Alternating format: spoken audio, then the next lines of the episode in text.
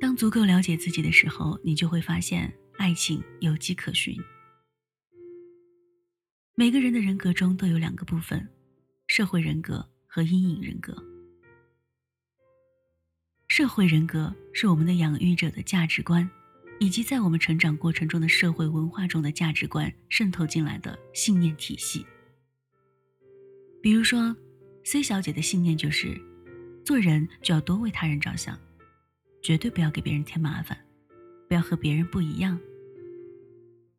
所以她长大以后，身边很多人都觉得她是一个善解人意的好人。但是 C 小姐自己却常常很不开心、很累，她很想拒绝别人，但又被自己社会人格的信念所限制，所以没有足够的能量。她总在渴望得到别人的认同，总在无意识的压抑和忽略自己的需要去讨好别人。但是在他的内心深处，对随心所欲的为自己而活，有着非常大的渴望和向往。但是他的社会人格不允许他这么做，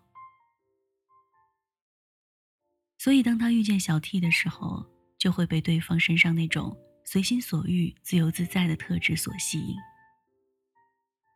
他会爱上小 T 这样的男人，是必然会发生的。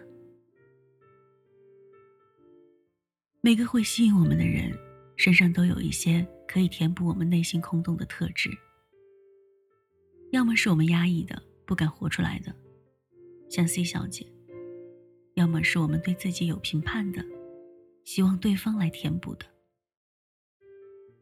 比如，嫌自己木讷内向的，就会被活泼风趣的人吸引；评判自己拖延没长性的，就会被有死磕精神的人吸引；觉得自己太浮躁易变的，就会被沉静踏实性格的人吸引。觉得自己学历低，学习上不优秀的，就特别想找个高学历的优等生。反之亦然。这种吸引和选择往往发生在潜意识里，在人们根本没有觉知的时候就已经发生了。所以，我们常常觉得爱情是莫名其妙的，似乎我们会爱上谁是无法选择、随机发生的。当你无法决定你会爱上谁的时候，其实是你还没有力量决定自己是谁。当你不知道怎么会爱上这个人的时候，其实是你并不了解自己。当你真的对自己了解的足够清楚的时候，你就会发现，你的爱情的发生，都是有路径可循的。那些会吸引我们的人身上总有一种特质。就像 C 小姐一样，有一些我们压抑不敢活出来，但又十分渴望的。这个自我压抑的部分，就好像一个心灵的空洞。当对方身上有这个部分的时候，我们的潜意识可能就迅速的捕捉到并被吸引。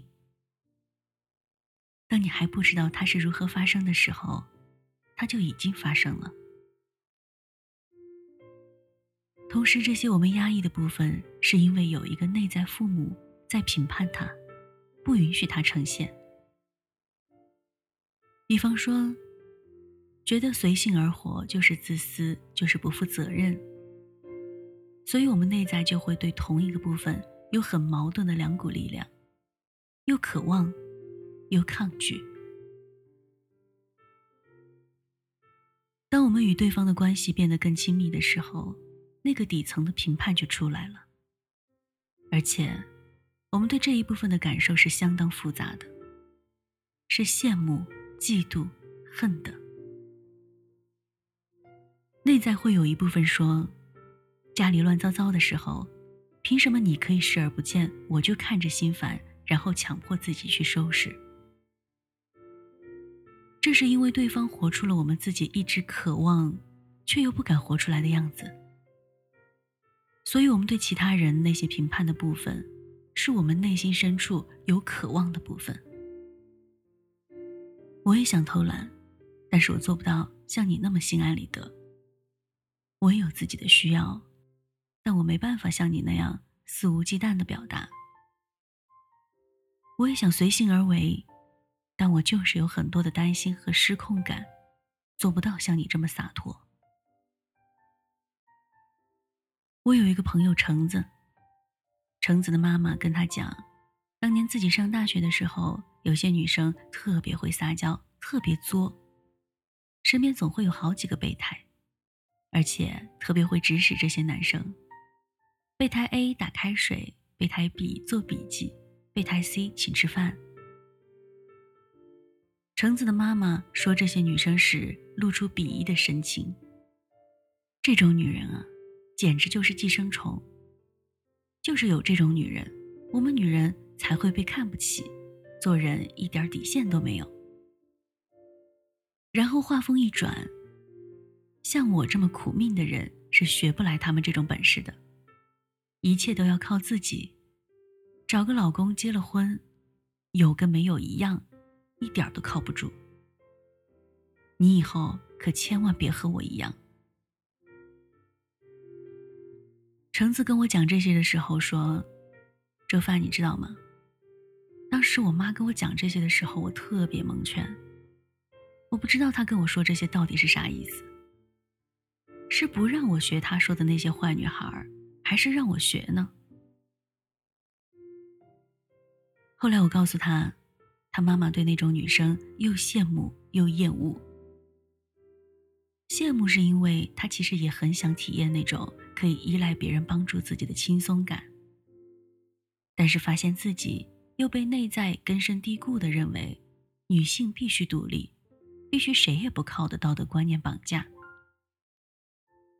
他的日子过得很累，可他又破除不了这种内在观念的制约，做不到依赖。他就是我说的，又渴望，又评判，又羡慕，又厌恶。而亲密关系是一面很好的镜子，我们看到对方的样子，可以很精准的反映出我们人格底层的这些又渴望又评判、各种相互矛盾、相互拉扯的信念系统。最初，与其说我们是爱对方这个人，倒不如说爱的是我们想象中的对方的样子。就好像很多父母爱的是自己想象中的孩子。当他们发现孩子和自己的期待不同的时候，就会失望和愤怒。蜜月期，就像宇宙给我们关于生命本质的试用装，让你品尝一下本体的美好和体验被爱，给出爱，最后成为爱本身的一个终极状态。就像通过嗑药获得极致体验一样，那终究只是依赖外部因素而得到的。如果你执着于这个因素，你就会变成上瘾，并且迷失自己。不是你不断的体验、学习、成长、精进、成长、突破小我人格的限制而自由的感觉。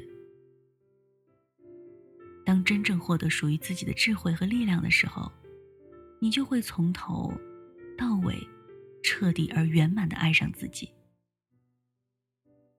也意味着你可以同时爱对方的闪光面。和阴影面，你不仅爱对方的坚持、负责任，也爱对方的固执、不懂变通。你可以依赖对方的老实稳重，也理解对方无趣、不解风情。你能欣赏对方的风趣好玩，也接纳对方自由随性、无计划。到最后，你可以到达的境界。是不再借由某一个特定的个人对你的爱，来留住这种感觉。因为爱着自己，所以你也爱和你有关的一切。你可以成为最好的爱人，而整个世界都是你的情人。